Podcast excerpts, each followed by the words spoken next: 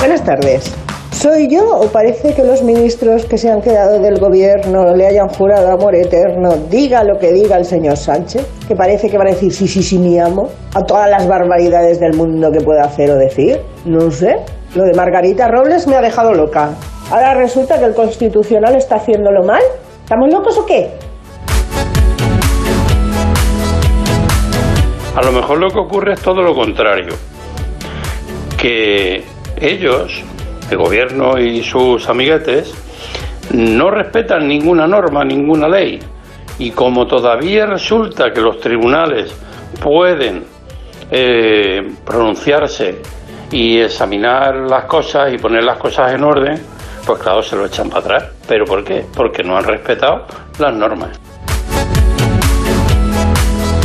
Lo que es lamentable es que año y medio después no se haya legislado nada y que no se les no parezca que, que quieran legislar nada. Si lo que tendrán que hacer es adaptar las normas, que para eso se les paga en el Congreso de los Diputados, no para sacar a Franco de una tumba o para otras estupideces que hemos visto. Que se pongan a hacer las cosas que se necesitan y si quieren modificar el estado de alarma o el estado de excepción o hacer una ley de pandemias, que las hagan. Buenas noches, Juanra y equipo. El 9 de junio, eh, nuestro presidente Sánchez eh, nos dijo que nos faltaban 70 días para alcanzar la inmunidad de grupo. Ya desde, ese día no nos ha vuelto a, re- a recordar ni hacer la cuenta atrás. Ahora mismo falta mm, más o menos 30 días para alcanzar ese objetivo y a Sánchez ya se se le ha olvidado hacer la cuenta atrás. Eh, a ver si nos podéis iluminar y alguien sabe algo de por qué Sánchez ya no nos recuerda cuántos días faltan. Bueno, sí, sí, hay respuesta a eso, pero sí le puedo decir a este amigo oyente que tal y como va el ritmo de vacunación es posible que se consiga esa inmunidad. Casi seguro que se va a conseguir en ese, en ese plazo. Pero en fin, em, damos por abierta la segunda hora del programa con sus opiniones, amigo, amigo oyente, y el compromiso de hablar hoy viernes de las cláusulas suelo en plan guía para recuperarlas, de algoritmos y desigualdad, de marketing digital y también de economía sostenible. Aunque en este tiempo de la economía mm, quiero compartir con usted un par de cosas. Una noticia de última hora que desde luego tiene relevancia y es que el rey ha telefonado al presidente de Alemania para trasladarle la solidaridad del pueblo español con las víctimas de las inundaciones. Eh, el rey telefoneó este viernes al presidente Frank-Walter Steinmeier para trasladarle literal- literalmente, textualmente, la solidaridad del pueblo español, eh, según ha informado la Casa del Rey. Recuerdo, porque está siendo la noticia con la que abríamos este informativo, las inundaciones que han asolado parte de Alemania y Bélgica se han cobrado la vida de 120 personas, la mayoría de ellas en el oeste del país, donde también hay unos 1.300 desaparecidos. Y quería compartir con usted eh, también algo que se ha convertido en, en- viral en redes sociales hace, hace muy poquito. Y es que eh, es una anécdota protagonizada por el pintor Antonio López, neorrealista, uno de los, uno de los pintores mm, más extraordinarios vivos en estos momentos en España. Bueno, pues está terminando un cuadro, un retrato de la Puerta del Sol, del edificio de la Casa de Correos, cuando de repente, según ha contado y ha retratado y ha emitido el programa Espeso- Espejo Público de Antena 3, llega la policía municipal que no tiene ni idea de quién es y pasa esto. A mí mi jefe me manda, me dice que, que le pida la autorización, pues yo vengo. Yo no tengo que saber quién es. Puede ser Van Gogh, puede ser quien sea. Tengo el papel, es que lo tengo con usted. Ah, ya. O sea, tenía el papel, tenía el papel, pero vamos a ver. Eh, no hace falta, es verdad, conocer a Antonio López. Está siguiendo la instrucción que le da eh, su jefe, pero bueno, no. un pintor allí con toda esa gente alrededor, muchos de los cuales van allí todos los días a ver cómo está todos los días pintando el pintor manchego, eh, no pueden hacer una llamada decir, oiga, que le piden la licencia. Él tiene la licencia porque no va a estar ahí sin licencia, pero me chirría un poco ¿no? el, el hecho de que esté ahí alguien como Antonio López desde hace tiempo, además, retratando la Puerta del Sol y la policía municipal vaya a pedirle los papeles como si fuera un vendedor ambulante. No sé, a mí me ha sorprendido, hasta me ha chirriado. Y luego está también eh, lo que, eh, que pues, ya es más divertido, ¿no? Lo que la gente piensa, lo que la gente comenta, algunos de los espectadores de la Puerta del Sol que evidentemente tampoco saben quién es Antonio López y ojo a la pregunta del reportero y la respuesta. ¿Qué precio diríais que puede tener ese cuadro cuando esté ¿Qué precio diríais que puede tener ese cuadro cuando esté acabado? Mil euros así. 700, sí. Sí, por ahí. si le sale bien, yo creo que sí. 40. 40 euros. Muy bien, yo creo. 40 euros. 40 euros. Mil euros, dicen las más osadas. Bueno, uno de los últimos cuadros subastados en, en de Antonio López alcanzó la cotización de 1.700.000 euros. Pero no todo el mundo tiene por qué saber quién es Antonio López. Eh, sí, quizás sería interesante que el Ayuntamiento de Madrid hiciera saber o hiciera ver que sabe quién es Antonio López. Con un cuadro que probablemente algún día cuelgue orgulloso en alguna de las paredes o del ayuntamiento o de la Comunidad de Madrid. En fin, mm, saludo a mis interlocutores de hoy. Cuando digo mis, me refiero a compañeros, evidentemente uno no tiene ninguna propiedad, ni siquiera disciplinaria sobre, eh, sobre ambos. Son Juan Ramón Rayo. Buenas noches, Tocayo, ¿cómo estás? ¿Qué tal? Buenas noches, ¿cómo estamos? Eh, y Jesús Morales, hola Jesús, buenas tardes. Hola, ¿qué tal? ¿Cómo Buenas estás? noches. Muy bien, aquí estamos. El que el otro día mm, eh, yo no, no Sí. nos conocíamos, tuvimos oportunidad de coincidir en una Sí, sí. en un almuerzo muy grato de la Asociación de Periodistas Europeos. Y, agradable. nos ponemos cara, Jesús. Bien, me alegro. Sí. Bueno, pues hoy con Juan Ramón Rayo y Jesús Morales vamos a comentar eh, algunos de los asuntos de la actualidad económica que, eh, que venía marcada, que en principio, pues esos, apuntos, esos asuntos que le apuntaba hace un momento, cláusula suelo, eh, algoritmos y desigualdad y algo de marketing digital y economía sostenible. Todo ello en un ratito después de la publi y naturalmente la mirada cítrica de Ignacio Rodríguez Burgos. La brújula. ¿Qué son para ti los ecocombustibles? En Repsol, cuando hablamos de ecocombustibles, nos referimos a producir biocombustibles avanzados y combustibles sintéticos cero emisiones netas.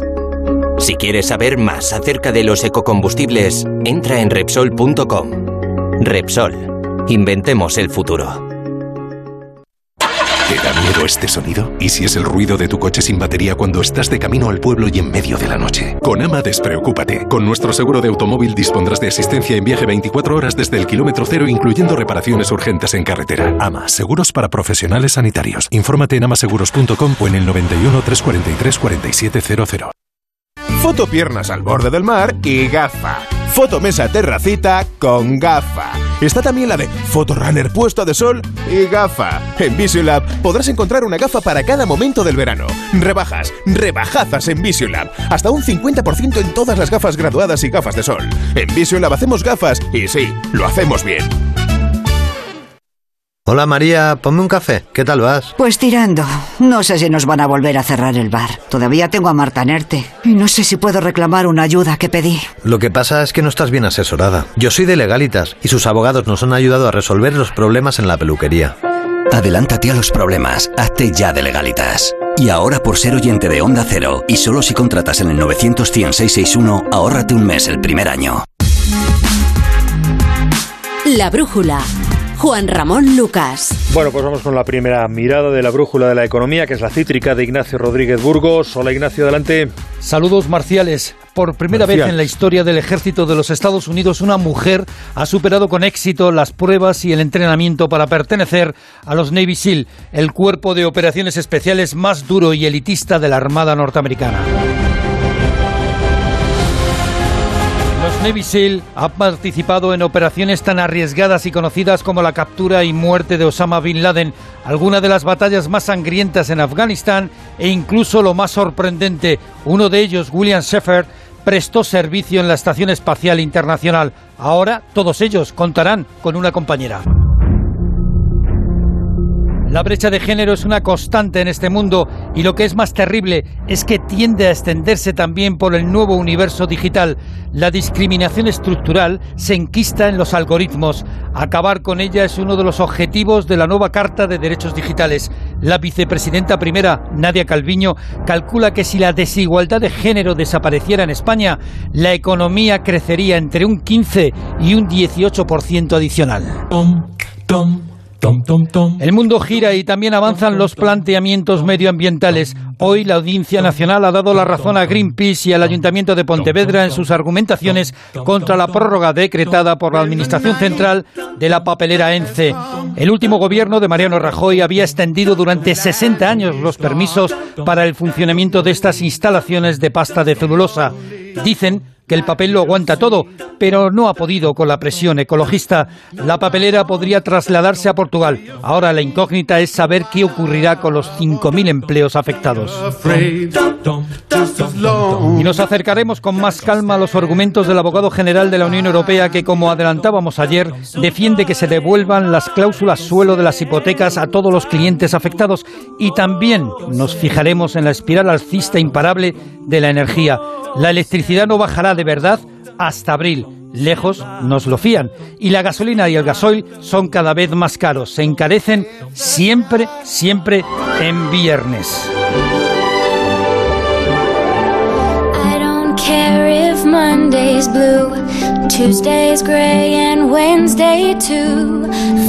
Una pregunta, no sé si tenéis la respuesta. Eh, ¿Cómo afecta a la economía que una parte de la sociedad que está formada no acceda a determinados puestos? Y ya no me refiero solo a las mujeres, ¿no? sino a profesionales inmigrantes que tienen que desarrollar tareas en baja cualificación en, en España, por ejemplo. ¿Eso no, no afecta demasiado? No sé, Juan Ramón Jesús.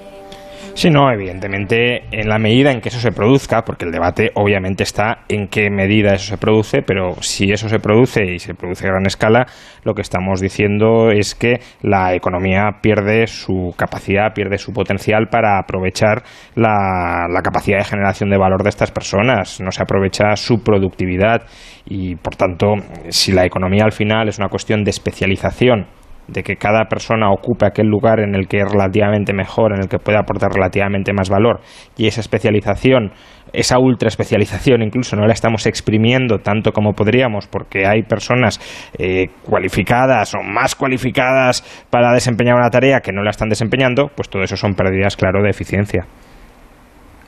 Sí, eh, estoy bastante Sí, no, que estoy bastante de acuerdo. Eh, al final, si el sistema no es perfecto, y ningún sistema al final es perfecto, eh, si una persona que, que, tiene toda la capacidad para hacer algo, pero por X motivos se privilegia, privilegia no es la palabra, ¿no? Pero se, se apuesta por otras, al final se pierde.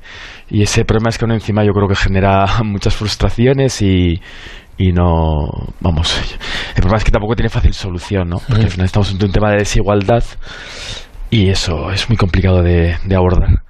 Claro, podríamos incluir en esta brecha a los jóvenes que no consiguen acceder a un trabajo porque les falta experiencia o a personas con muchos años de experiencia porque hay que renovar al personal.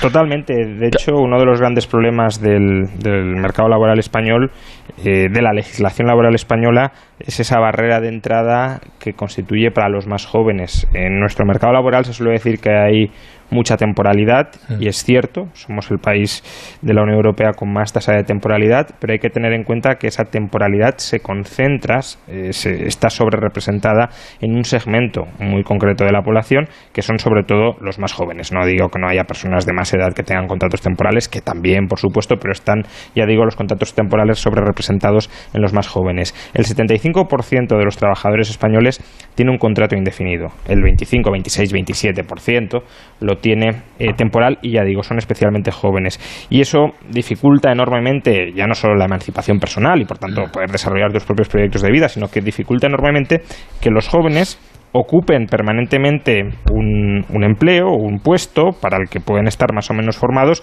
pero para el que en todo caso desarrollarían experiencia, formación, capacitación que les permitiría volverse más productivos en ese puesto si mm. tuviesen permanencia en el mismo. El problema, ya digo, es que como el mercado laboral, es, la legislación laboral es tan rígida, tres cuartas partes de la plantilla no las puedes tocar porque son contratos indefinidos con eh, costes de, de, rescisión muy altos y por tanto la flexibilidad, como la consigue nuestro mercado de trabajo, con contratos basurientos eh, alrededor del otro 25%. Basurientos, me ha gustado el término, nunca lo había escuchado. No te lo había leído tampoco, de... contratos basurientos, me ha gustado. Pues claro, con esos contratos basura luego es muy complicado, ¿no? Que un joven coja una experiencia y justo me estaban contando de en, en, arquitectura, ¿no? Que es un sector en el que hay la gente de cierta edad está muy muy bien pagada y tiene una experiencia muy grande, pero los jóvenes ha habido como tres o cuatro no dos, o sea, por lo menos dos generaciones en las que les pilló en su momento la crisis y han tenido contratos tan precarios que no han cogido experiencia y ahora cuando se reactiva, pues son perdidos porque no tienen, o sea, no ha habido una progresión mínima eh, que ahora les permita un poco afrontar, eh, o sea, que digamos que lo que es bueno es gente que tiene muchos años y ellos no, y muchos jóvenes a base de contratos, como bien dice, eh, de tan precarios que vas cambiando, que no coges experiencia, luego no se puede desarrollar y eso yo creo que está extendido todos los sectores. Que mm. vamos, no, también es complicado. Ahí supuestamente la reforma laboral intentará luchar contra eso, pero otra cosa es conseguirlo. Bueno, vamos a las cláusulas suelo. En mayo de 2013, el Tribunal Supremo declaró nula la cláusula suelo en las hipotecas y estableció que los bancos tenían que devolver a sus clientes los intereses cobrados de más, pero solo a partir de la fecha de la sentencia, así que los anteriores ni se reclamaron. Bueno, pues eh, ya lo, eh, lo contábamos ayer como el abogado general del Tribunal de Justicia de la Unión Europea, Eugeni Tanchev, avala que los clientes perjudicados puedan reclamar el importe indebidamente cobrado anterior a mayo de 2013 o incluso que se pueda cobrar sin necesidad de eh, haber presentado una reclamación. Caridad García, buenas noches. Buenas noches. No se le puede pedir a un consumidor que reclame por algo que el criterio de jurisprudencia vigente va a tumbar. No se puede reprochar, por tanto, a una afectada por cláusula suelo que reclame el dinero cobrado indebidamente antes de 2013, cuando el propio Supremo, en la sentencia donde las declaró abusivas, estableció que solo se devolvería el importe a partir de ese año. Dictamen del abogado general del Tribunal Superior de Justicia de la Unión Europea que avala la devolución de todo el dinero dinero, aunque no se haya reclamado. Patricia Suárez, presidenta de Asufin, en declaraciones a Onda Cero. Hasta ahora se consideraba que al ser cosa juzgada no se podía entrar ahí, o bien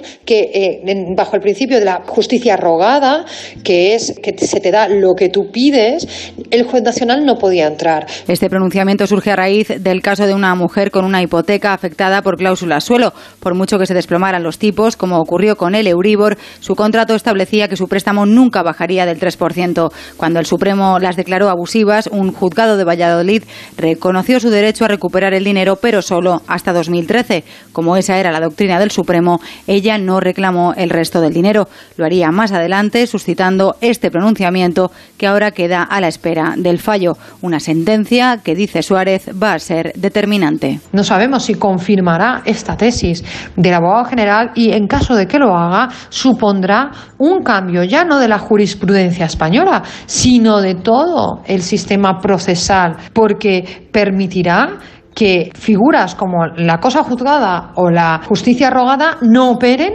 contra el consumidor. Pese a que la justicia obliga a la banca a devolver el dinero cobrado indebidamente, según los últimos datos del Ministerio de Economía, las entidades financieras siguen rechazando el 35% de las reclamaciones, cuestión que de nuevo acaba en los juzgados con el consiguiente colapso en muchos de ellos. Oye, ¿qué, qué valoración hacéis de este enfoque, que es garantista con el consumidor y no con la empresa?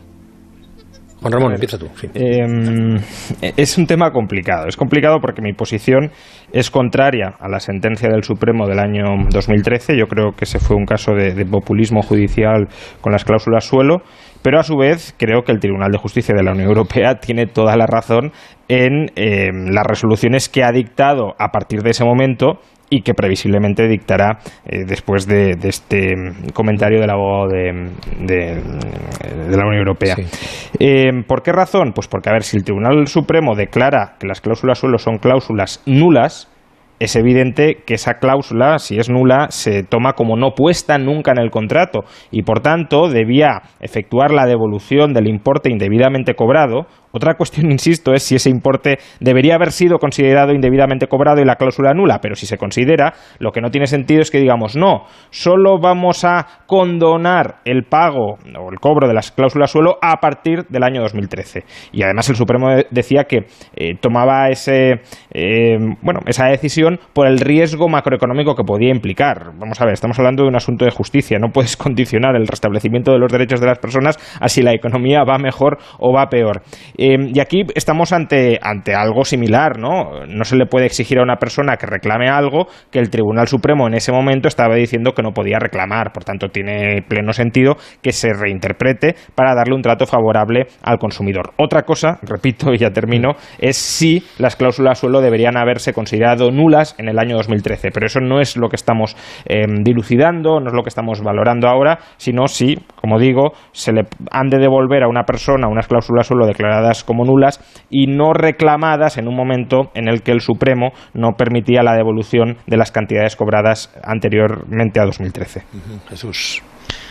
A ver, aquí hay hay un poco de una tabla rasa, ¿no? Eh, no veo del todo justo, una vez que efectivamente ya falló el Supremo con fallo, ahí está el error, porque había gente, es verdad que hubo una comercialización opaca en algunos casos, pero bueno, es que ha habido gente que ha sido notario, que ha sido directores financieros, que han recurrido como que no sabían que firmaban. Ahí hay un...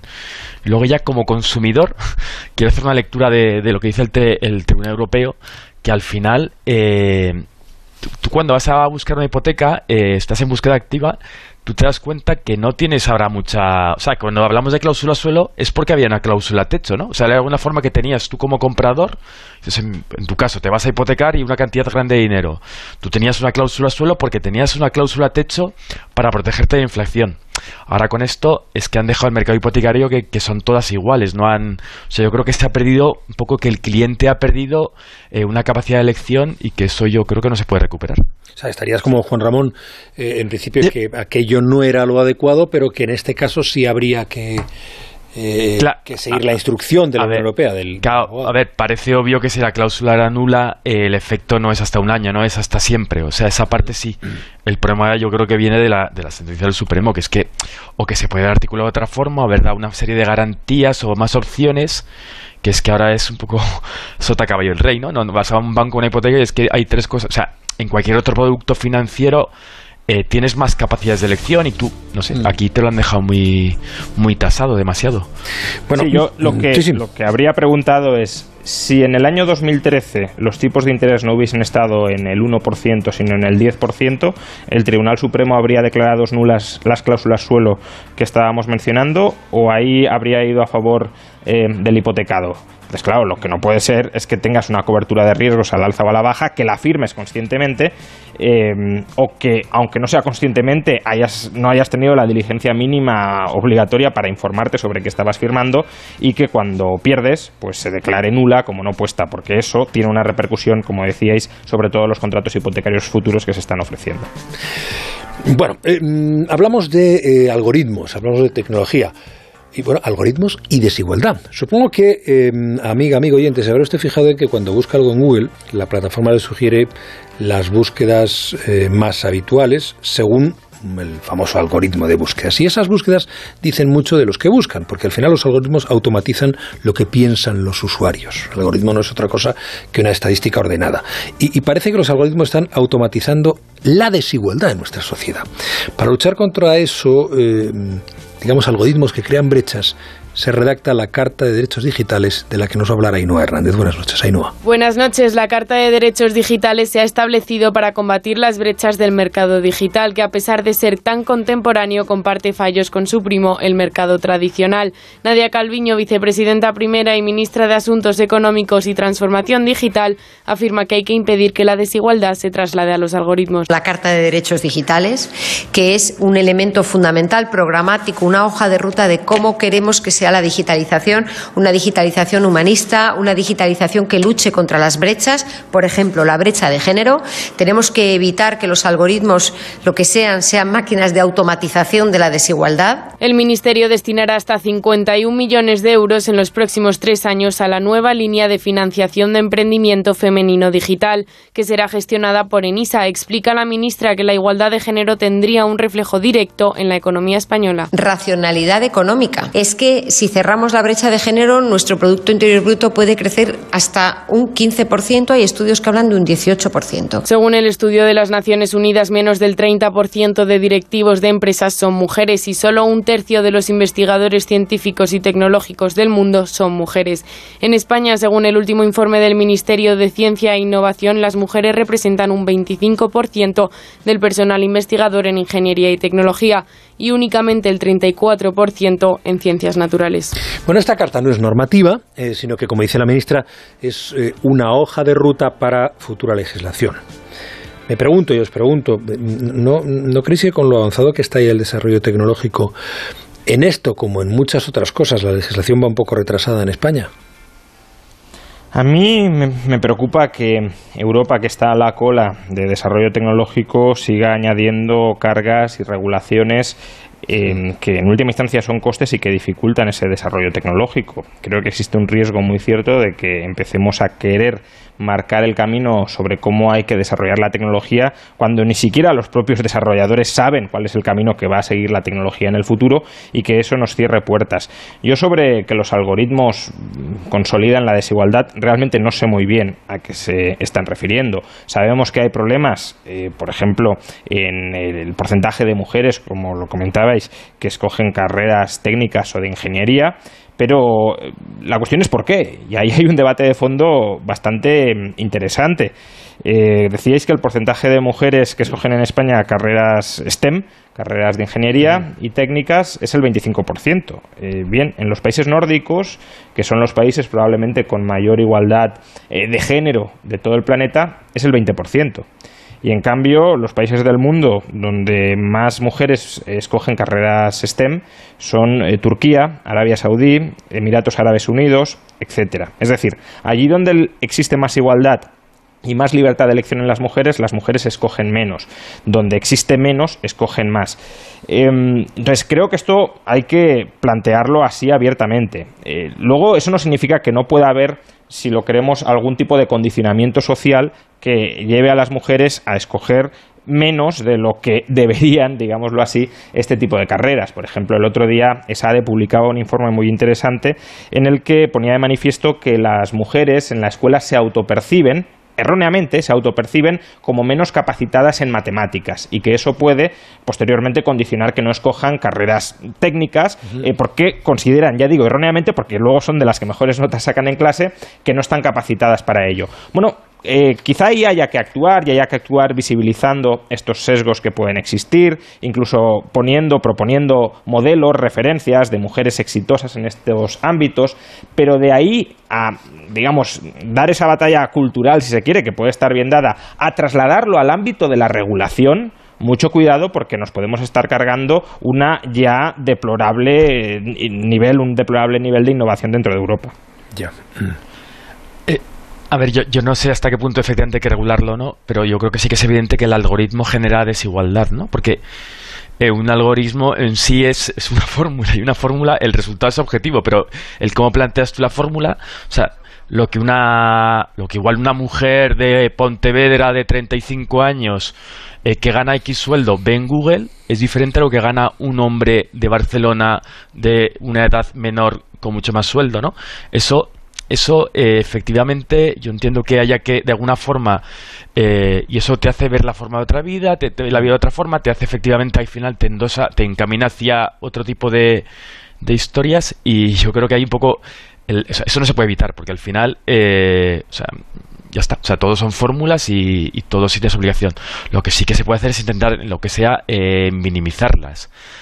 Pero, pero vamos, yo creo que es que todo tiene un sesgo, ¿no? O sea, cuando tú ves en Twitter lo que sea, es según el sesgo que tú tienes y, lo va alimentando una fórmula que tú no manejas. Cuando buscas en Google es algo que tú manejas. Cuando de repente llamas, hablando de hipotecas, cuando eh, tú llamas a, por teléfono o en Internet, pides una hipoteca, te piden unos datos que eso es una fórmula eh, que, o sea, eso es inevitable, no no se puede. Claro, pero eh, es que eh, efectivamente, como lo planteabas, si el algoritmo discrimina, porque el algoritmo está programado, por ejemplo, para que muestre los resultados más buscados por aquellas personas con mayor renta per cápita dentro de nuestra sociedad, pongamos el caso, y claro, como esas personas son hombres, a lo mejor por discriminaciones de partida, pero como esas personas son hombres, pues mostrará efectivamente más resultados buscados por hombres. Pero que ahí no es el algoritmo el que tenga un criterio discriminador. El algoritmo dice, muestra los resultados mm, que busquen aquellos que más ganan. Y el problema está en, en otra parte, está en, en, por qué las mujeres ganan menos que los hombres. Pero no intentemos modificar el algoritmo, que tiene pleno sentido que sea así, porque Google, por ejemplo, se rentabiliza, se viabiliza gracias a ese algoritmo que permite cobrarles más a los anunciantes en la medida en que está pues arbitrando entre los, los usuarios que buscan y los anunciantes que se anuncian, y lo hace al mejor precio, pues mostrando resultados mm, a aquellos que tienen más poder de compra y demás, pues no intentemos modificar ese algoritmo porque entonces estaremos fastidiando el modelo de negocio de Google y la capacidad de innovación de Google. Vayamos más a, la raíz del problema. Sí, Juan Ramón, pero el algoritmo realmente efectivamente está buscado para que Google tenga dinero, ¿no? O sea, eso es, pero, no para discriminar. Tiene unos, e- Sí, no, no, pero que tiene unos efectos. O sea, simplemente es que eso es para, estamos de acuerdo, que es para que una empresa determinada tenga un dinero, pero que eso genera un efecto. O sea, no, no hay que, o sea, no digo que sea discreto, simplemente genera un efecto, pues desigual, no sé. Eh, sí, sí, sí. yo creo que hay que amplifica, amplifica si quieres la desigualdad subyacente, pero que el problema está en la subyacente, no, no en ese algoritmo que está diseñado de una manera no discriminatoria. Si quien tuviera más dinero fueran las mujeres, ese algoritmo busca, eh, mostraría resultados eh, mayoritariamente Entonces, efectivamente, ahondas la brecha, ¿no? Eso sí que estamos de acuerdo, que la Claro, pero hay que ir, hay que ir a la raíz en todo caso, no, no a, no a intentar tratar los síntomas, digámoslo así, no a intentar mm, rehacer un algoritmo que creo que tiene pleno sentido. Que o sea, lo que te está diciendo es, muestra lo de que, eh, aquello que busca quien más gana, sea el que sea. No, no, nos preocupamos si es hombre o es mujer. Si son hombres, hombres. Si son mujeres, mujeres. Si es eh, 50%, 50%, 50%. eso está bien. Lo que puede estar mal es pues que exista la famosa brecha de género y demás, y ahí también deberíamos hablar mucho de cuál es el origen de la misma, por qué existe, por qué persiste, etcétera. Estamos en la brújula, en Onda Cero, qué interesante. 31 minutos pasan de las 9. La brújula. Iberdrola abrió el camino de las energías limpias. Y ahora también el de la igualdad a través del deporte. Apoyando a más de 300.000 deportistas, 16 federaciones y 23 ligas femeninas. Estamos abriendo caminos. ¿Hasta dónde llegaremos? Iberdrola, socio de igualdad del Comité Olímpico Español empresa colaboradora del programa Universo Mujer. La radio y el podcasting conviven en el escenario del audio. El máster en radio de Onda Cero de la Universidad Nebrija te ofrece un doble título. La digitalización de los medios hace que la radio informativa y de entretenimiento sea más necesaria que nunca los siete días de la semana. Cómo aunar la inmediatez, el rigor y la profundidad de la actualidad en la era digital. Máster en radio de Onda Cero y experto universitario en podcasting, con prácticas aseguradas. Inscríbete en nebrija.com. Universidad Nebrija. Imparables.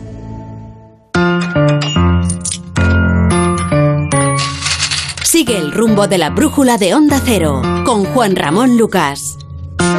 Pulsar un interruptor, cargar el móvil o calentar la cena nos cuesta un 35% más, un 35% más que hace un año. no es por la nueva tarificación, sino porque el precio de la energía está al alza, pero también del combustible. ¿eh? un 20% más. Laura Eras, buenas noches. Buenas noches. La luz va a seguir subiendo hasta alcanzar los 97 euros por megavatio en el mes de octubre. Se prevé que será para abril del año que viene cuando bajemos hasta los 60 euros. Sin duda, espectaculares subidas que se alejan de lo que sería el precio normal, que recordemos rondaría los 40 o 50 euros el megavatio hora. El gobierno hace varias semanas aprobó la rebaja en el IVA, pero parece que no es suficiente. Jorge Martínez de Labra, director de Próxima Energía. El gobierno, muy fácil, evitar que todas estas centrales cuyos costes son exactamente los mismos que hace dos años estén cobrando ahora el doble que hace dos años. ¿eh? Es decir, se estén beneficiando de la subida de precio de sus hermanas lejanas, que son las centrales de gas, que son las que realmente han visto subir intensamente sus costes en el último año. En pleno verano y vacaciones, los españoles pagarán más cara la luz y la gasolina. La electricidad alcanza hoy los 91 euros el megavatio hora, lo que supone una subida del 35% con respecto al anterior mes de junio. Los carburantes, por su parte, se incrementan alcanzando el euro con 40 por litro de gasolina.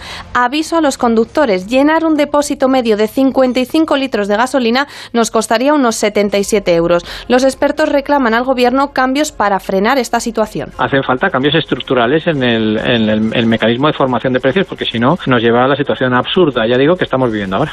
Y por si las subidas eran pocas, la presidenta del mercado eléctrico, Carmen Becerril, hacía una petición sobre una subida a su propio sueldo a los 300.000 euros, propuesta que ha sido rechazada por el Consejo de Administración del operador del mercado eléctrico. Bueno, eh, independiente de esta cuestión, eh, a ver, ¿cómo es posible, si, es cierto, a lo mejor yo lo he entendido mal, que si tiene los mismos costes se venda la energía más cara? ¿O no es así? Eh, A ver, eh, esto se, se, comenta mucho, pero no es tan, tan sorprendente. Lo que, lo que está sucediendo, efectivamente, es que dos fuentes de energía que tienen distintos costes, por ejemplo el gas y por ejemplo la nuclear, se venden al mismo precio. Eh, ¿Por qué se venden al mismo precio? Porque la mercancía que se vende, el megavatio hora, es exactamente la misma.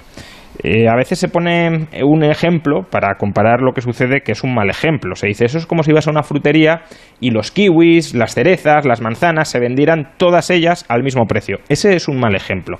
El ejemplo correcto sería, esto es como si las manzanas las producen distintos agricultores, cada agricultor tiene sus costes de producción y venden todos ellos las manzanas al mismo precio, que es esencialmente lo que sucede. Em, la razón por la que sucede esto es eh, por una cuestión de eficiencia del mercado, para que los productores revelen realmente cuáles son sus costes y estén dispuestos a vender a, su coste real, que no, digan que, son, que tienen costes más altos, porque desde fuera no podemos saber cuánto les cuesta, lo saben ellos. Y la cuestión es, ¿cómo van a revelar cuál es su auténtico coste y cómo van a estar dispuestos a vender a coste? Si todos cobran el precio del último que entra en, en, la, en la puja, ¿no? en la venta, en el pool. Eh, si no, mm, tenemos experiencias de otros países donde funciona distinta la cosa, donde cada eléctrica vende al precio al que le cuesta, pero claro, dice que le cuesta más de lo que realmente le cuesta para vender más caro y al final terminan vendiendo al mismo precio. Bueno, consideraciones técnicas que imagino que compartes, ¿no? No, sé. Eh, sí, a ver, eh, Claro, yo creo que al final, o sea, efectivamente, lo técnico toda la comparto plenamente. Al final, este es el gran problema, yo creo que de mucha gente, ¿no? El coste que tiene vivir, porque al final es eh, ahora ponerte aire acondicionado, coger el coche para vacaciones. Eh, yo creo que, el, o sea, el gobierno ya ha anunciado varias reformas en el caso de la luz y demás, pero debería ser la prioridad número uno, o sea, por encima de otras muchas cosas que se están promoviendo ahora yo creo que el nuevo gobierno debería ponerse las pilas justo en este tema, ¿no? Y este era justo es el que casi no ha tocado el gobierno, porque ha tocado todos los ministerios menos la parte económica. Sí, lo que pasa que no, no, termina, termina, termina. Ah, no, digo que lo que pasa, eh, coincido plenamente, pero que mm, eh, la transición energética que estamos diseñando, que es una transición energética sin hidroeléctrica, sin nuclear, con renovables que todavía no son tecnologías plenamente maduras para eh, generar electricidad de manera ininterrumpida, es una transición energética cara y eso hay que decírselo a la gente. El gobierno, la Unión Europea, y no solo el gobierno de España, ¿eh? la Unión Europea apuestan por una transición energética, por una descarbonización de la economía cara y si es cara, por muchos parches que intentemos poner, la vamos a tener que pagar.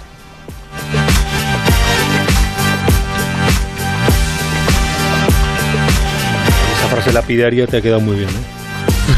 la vamos a tener que pagar. Pablo Herreros, buenas noches, ¿cómo estás? Buenas noches. Bueno, Aquí estoy eh, bailando. Eh, ¿Perdón? Aquí estoy bailando, como siempre, esperando entrar. Pues nada, ya estás. La música, hasta la música de la brújula ya aprovecho para, para bailar. Ya estoy, ya estoy ahí, ya estoy ahí. ¿Qué tal? Bien. Bueno, genial. ¿No le vas a pedir nada a Belda hoy? Sí, hombre, sí, Belda, Belda, Belda, Belda, joder, como estoy con la lengua. Belda, ponnos algo de, algo de música que te guste a ti, hombre. Vamos allá. Que no haya aceras donde pises con rechazo. Que no haya ojeras por un ojalá contigo. Que las barreras se rompan en un abrazo. Da el paso y sueña mucho más despierto que Voy a luchar, siempre hay opción. Los sueños se cumplen lejos de la cama. Voy a intentar, sobra ilusión. Y el destino puede bueno, eh, siempre intentas, imagino que cada canción, eh, las que traes. Eh, la compongo cada tarde. O sea, me paso la tarde componiendo, convenzo a algún músico de la que la grabe. O sea, son muchas cosas que a lo mejor no valoras, ¿no? Claro, no, sí, esto no, sí, claro. pero por lo menos lo que con tus composiciones intentas es que enmarquemos el, el asunto que vas a abordar, ¿no?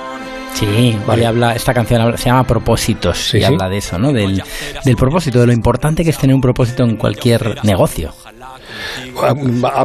Hablas de propósito, a ver, eh, hablamos propósito, emprendimiento, marketing digital. Eh, claro, siempre tienes un propósito, a no ser que te enfoques en generar un negocio rentable. Eh, ¿Son compatibles las dos cosas? Claro, a ver, Juanra, vamos a hablar en primera persona. ¿Tú qué haces por la mañana cuando piensas que esta tarde tienes programa? Te levantas pensando, a ver, hoy me pagan 200 mm, mil millones de euros por ir a la radio.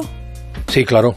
Sí, Bueno, yo igual, yo concretamente, es que... no, no, lo que pienso es qué voy a hacer hoy, cómo, cómo va el día, claro. Exacto, exacto, qué vas a hacer hoy, pero, pero desde el corazón, desde el alma, ¿no? O sea, desde la pasión de compartir, desde decir, oye, qué guay, quiero provocar un ratito de radio en el que entretengamos, informemos, divirtamos y, consigamos que la gente sea más consciente, o sea, ayudar, ayudar en algún sentido, en, en el caso de la información, o ayudar al señor que tiene una frutería, o sea, cualquiera que tenga un negocio tiene un propósito o, no lo tiene, pero aquel que se levanta sin propósito es un walking dead, no una persona muerta en vida que va a la oficina, da igual si eres empleado que si eres jefe, porque un mm. empleado también tiene que tener un propósito, porque no puede decir, oye, me levanto porque tengo que pagar las facturas a fin de mes. Si haces eso, mm, tu vida es peor en todos los sentidos, hasta el trabajo más pequeño del mundo, el que quieras, ¿no? El de, no, no quiero señalar ninguno como pequeño, porque todos son importantes, pero es muy importante porque, porque el propósito es lo que te hace vibrar, y el vibrar al final te lleva a ganar dinero, o sea, es un círculo virtuoso, eres más feliz, cuando eres más feliz desprendes un aroma que todo el mundo quiere oler, y eso lleva a que al final mm, la gente quiera tu servicio, tu producto, aquello que tú generas. Y, eso pasa mucho. Mira, hay, un, hay una charla que me gustaría recomendar a los oyentes que la pueden bichear en YouTube. es una charla de estas de DX, de 15 o 20 minutos, de Simon Sinek, que es un gran pensador. Simon Sinek tiene una charla que se llama Cómo los grandes líderes inspiran la acción. Y él habla del Golden Circle, del círculo dorado. Y dice algo muy interesante, que hay algunas compañías, muy pocas, eh, las compañías comunican en tres círculos. Él habla del círculo central, debería ser el porqué, ese propósito. Pongamos un ejemplo. Mm, Apple. Apple tiene un propósito que es mm, queremos mejorar el mundo por medio, bueno, queremos mejorar el mundo, queremos hacer un, mundo más interesante, más apasionante y tal. Eh, el, cómo sería por medio de aparatos de un diseño impresionante, que respeten el medio ambiente, que tal y que cual. Y el qué sería, mm, ¿quieres comprar un teléfono? Pero, pero si comunicaran al revés las empresas, es decir, si pensaran, eh, vendo teléfonos, tú quieres un teléfono y no sé qué, mm, no venderían nada, porque la gente compra desde la emoción y es la emoción lo que hace que alguien se implique en una compañía para trabajar en ella o que alguien se implique en una compañía para querer comprarla. De esa manera, si tú mañana mm, eres fan de esa compañía, por ejemplo de Apple, que tiene mucho nivel de, fans, y, y saca algo, ya te plantearías comprarlo por el hecho de que mm, tiene ese propósito que compartes, ¿no? Ese sentirte de un club, eh, parte de un club, sentirte lo que sea. O sea que al final el, tener una marca con propósito es muy, muy importante en todos los sentidos. O sea, no solo para ti, sino también para tus clientes. Porque al final un cliente, si tú no tienes un propósito, mm, no eres una marca emocionante. Y si no eres una marca emocionante, ¿adivinas cómo te van a medir, Juanra? ¿Cuál va a ser el criterio? Eh, no lo sé, pero me estás hablando de que lo que vende fundamentalmente es emoción. Sí, o sea, si tú eres una marca sin ningún tipo de atributo, y hablamos de atributos reales, no hablamos de eh, postureo ni de marketing, o sea, si tú eres una marca que la gente le da un poco igual, da igual lo que vendas, pero que es una marca que no genera ningún tipo de adhesión emocional, ¿adivinas cuál va a ser el criterio por el que vendas o no? Supongo que la calidad.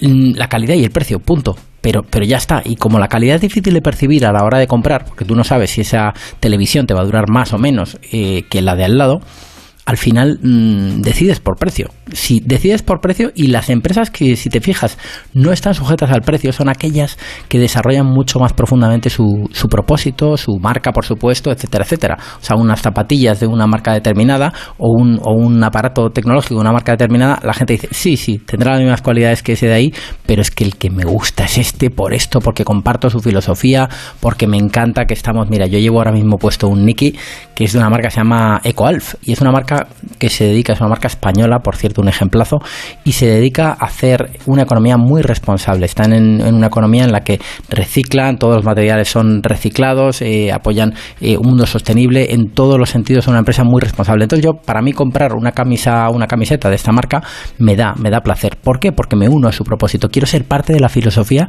de esta marca. O sea, mm, para mí es, es importante y es verdad, me hace falta una camiseta, un polo, un lo que sea, y, bueno, y lo puedes comprar en cualquier lado, pero estoy dispuesto, y de hecho es un pelín más cara que otras marcas similares, estoy dispuesto a pagar un poco más a cambio de colaborar con eh, Sostener el Planeta. Pues mira, tengo unos zapatos que también llevo puestos y, que, es de esa marca y que eh, están hechos de eh, botellas de, de, plástico recicladas del mar. O sea, son, son cosas que, bueno, que a, ti te ata esto, a otra persona le ata más el, lo que sea, ¿no? Cada uno tiene un propósito. No tiene por qué ser hacia el mundo responsable, pero sí tiene que ser algo que mejore la vida de los demás, que mejore el mundo. O sea, un propósito es decir, oye, yo no, no, no sé, no, lo que hago no lo hago por dinero, sino que lo hago porque sé que el dinero será una consecuencia de ayudar a otros con mi servicio, con mi producto o con lo que sea. Da igual qué tipo de negocio sea el tuyo. ahí voy, da igual qué tipo de negocio. yo, yo vendo fruta, por ejemplo. Eh, eh, y tú me estás diciendo que es más fácil em, conseguir clientes o distribuir mejor tu producto si vinculas a esa fruta a una determinada realidad, pues, pues es fruta ecológica o es obtenida por criterios eh, de no explotación, todo eso eh, que estaría por encima o al nivel de la calidad del producto. Sí, o incluso mm, eh, una mezcla de todo. Si eres al final el, último eslabón de la cadena, eres el frutero en este caso, tu propósito perfectamente puede ir eh, asociado también a esa calidad de la fruta, pero sobre todo ayudar a la gente. No, oye, mira, es que es que quiero facilitarte la vida y al final te quiero dar recetas para que para que comas mejor, para que no sé qué, o sea, que vayas más allá de la propia, eh, o sea, de, lo obvio de, tu negocio y que, pienses lo que quiero es facilitar que mis clientes hagan mejores recetas, vivan más saludable o, que disfruten más de, de la aguacate y, gracias a eso les ayudo a, buscar cosas. Un ejemplito más y, con eso terminamos.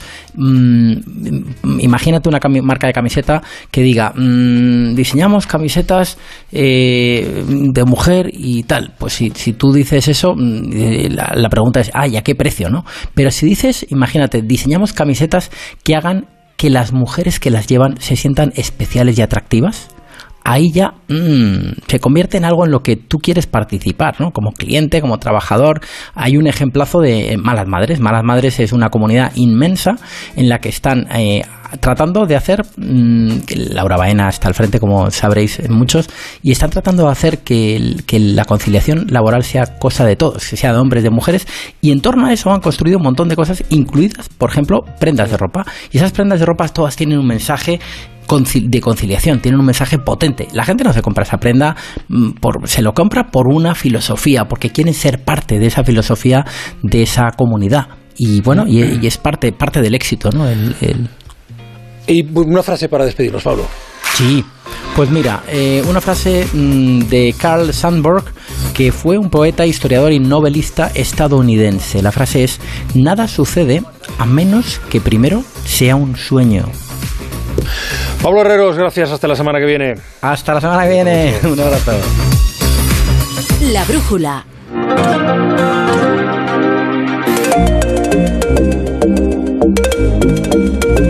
Hola, buenas noches. En relación a las cláusulas suelo, lo que se ha dictaminado es que son cláusulas abusivas. Si estas cláusulas hubiesen tenido un diferencial, por ejemplo, entre el 3, el 6 o el 7%, no habrían sido declarados abusivas.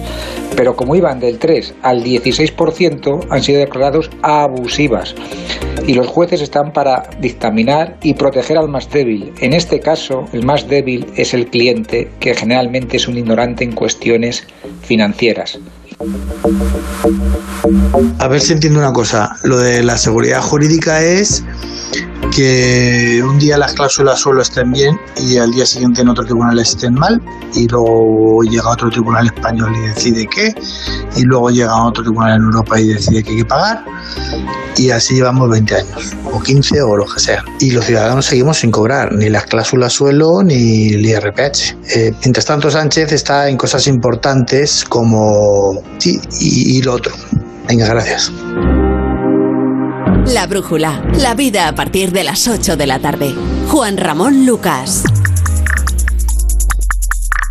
Esta fue la música que nos acompañó el Camino de Baldosas Amarillas de Ana Comellas con la criptomoneda. Hoy ha venido con dos baldosas nuevas, pero esta vez son verdes. Buenas noches, Ana. Buenas noches, Juanra. Estas dos son verdes porque no podíamos terminar la temporada sin hablar en la brújula de la economía de otro de los temas de más actualidad y más innovadores, la economía sostenible. Claro, lo hemos hecho, hemos hablado esta eh, semana de la primera liberación de fondos europeos para la recuperación, para que Europa sea más ecológica y digital, y del anuncio en España del PERTE para la transición del automóvil eléctrico. Va de esto todo, ¿no? Eso es, y la semana anterior el Banco Central Europeo cambió el objetivo de inflación de la eurozona, y una de las razones por las que lo hizo fue para que la economía europea sea más sostenible. ¿Pero qué es exactamente una economía sostenible? Pues mira, Juanra, es una economía capaz de satisfacer las necesidades de la sociedad actual, pero sin comprometer los recursos ni las posibilidades de las generaciones futuras. Entonces, tiene solo el objetivo de cuidar del planeta, no, no solo los objetivos, sino también de las personas. Eso es, no solo pretende que la sociedad actual no consuma más de lo que la naturaleza puede producir en este momento, sino que también busca reducir la pobreza y que el desarrollo sea de calidad. Entonces, el desarrollo sostenible tiene que garantizar la educación, la igualdad de oportunidades, derechos sociales, laborales, y si no es así, lógicamente, el bienestar de las generaciones futuras no estaría garantizado. Vale, entonces por eso los objetivos de desarrollo sostenible para 2030 que hemos visto estos días se llaman Next Generation. Eso es, la próxima generación. Y como decíamos, entre otras cosas, el Banco Central Europeo ha cambiado su objetivo de política monetaria. En una de las baldosas amarillas, la del dinero de Banco Central, ya vimos que el objetivo en ese momento era mantener la inflación, el crecimiento de precios, cerca pero por debajo del 2%. Ahora el Banco Central Europeo marca un objetivo del 2%, pero permite que la inflación pueda estar un poco por encima o un poco por debajo temporalmente. Y menos mal, porque, mm, digo yo, con la subida de precios de combustibles y electricidad, el último IPC, lo contamos aquí, estaba en el 2,7%. Eso es. Y el Banco Central Europeo hace este cambio, deja este margen, porque sabe que la transición de la economía actual a una economía sostenible va a ser cara para las empresas y los precios van a subir. Yo creo que el nuevo enfoque de política monetaria y también de supervisión de los bancos va a ser determinante para conseguir que la economía europea sea de verdad sostenible. ¿Y cómo se hace eso? ¿Cómo lo van a hacer? Pues a la fuerza, Orcan, ya lo sabes. Así que lo va a hacer con lo que más duele en una economía, el acceso al dinero. Ya, eh, recuerdo que nos contaste que si, que si un banco quería dinero tenía que aportar un aval, ciertos bonos o deuda de los estados que tuviesen el mismo valor que el dinero que iban a pedir. Eso es.